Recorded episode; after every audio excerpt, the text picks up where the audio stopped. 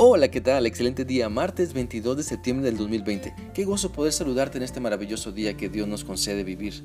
Quiero animarte para que continuemos meditando en la palabra de Dios. Vamos a leer el día de hoy lo que dice la segunda carta a Timoteo capítulo 2 del versículo 3 al 7. Y este pasaje dice así. Soporta el sufrimiento junto conmigo como un buen soldado de Cristo Jesús. Ningún soldado se enreda en los asuntos de la vida civil, porque de ser así, no podría agradar al oficial que lo reclutó. Asimismo, ningún atleta puede obtener el premio a menos que siga las reglas. Y el agricultor que se esfuerza en su trabajo debería ser el primero en gozar del fruto de su labor. Piensa en lo que te digo, el Señor te ayudará a entender todas estas cosas.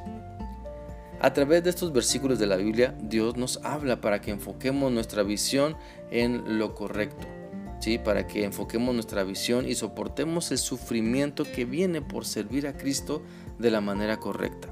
Si recordamos un poco, el apóstol Pablo estaba en la cárcel por anunciar el Evangelio de Cristo y le está compartiendo a Timoteo, su hijo espiritual, que se atreva a seguir fiel a Cristo, al llamado que le ha hecho, soportando el sufrimiento que viene por la oposición al Evangelio, sobre todo en aquellos tiempos.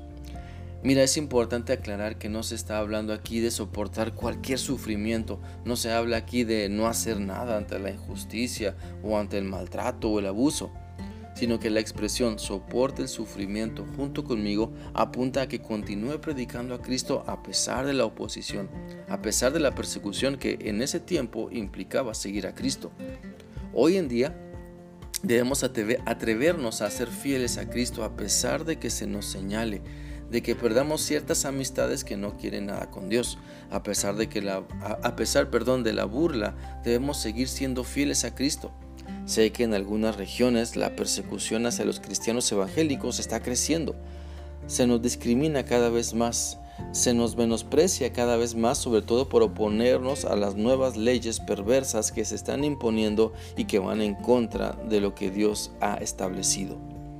Así que no importa la clase de sufrimiento que te traiga el seguir a Cristo, el Señor te invita a que tengas la visión correcta y los soportes porque es mejor obedecer a Dios que andar sin rumbo, es mejor encontrar vida plena que andar perdido en los vicios, es mejor encomendar a Dios nuestro camino que andar errante. De ahí que el pasaje de hoy haga la comparación de nuestro compromiso con Dios y así nos llame a ser fieles, por ejemplo, como un soldado lo es a su superior, disciplinados en seguir las reglas y mandamientos que Dios nos da como lo hacen los atletas y poner esfuerzo en lo que hacemos sabiendo que recogeremos los frutos de nuestro trabajo como lo hace un agricultor diligente. Por lo tanto, quiero animarte a que medites en si estás obedeciendo a Cristo y le estás mostrando fidelidad, si te estás esforzando en ser una persona disciplinada en practicar los buenos hábitos espirituales, si estás recogiendo los buenos frutos por tu esfuerzo de hacer la voluntad de tu Padre Celestial. Porque todo esto implica soportar con valor el sufrimiento.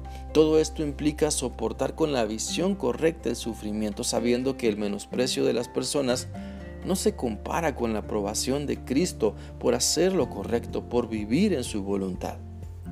Así que no te desanimes por las críticas, no te desanimes por las críticas hacia tu fe en Cristo, no te desanimes porque no eres considerado a lo mejor para ciertas fiestas o reuniones, mejor gózate en Cristo porque le eres fiel.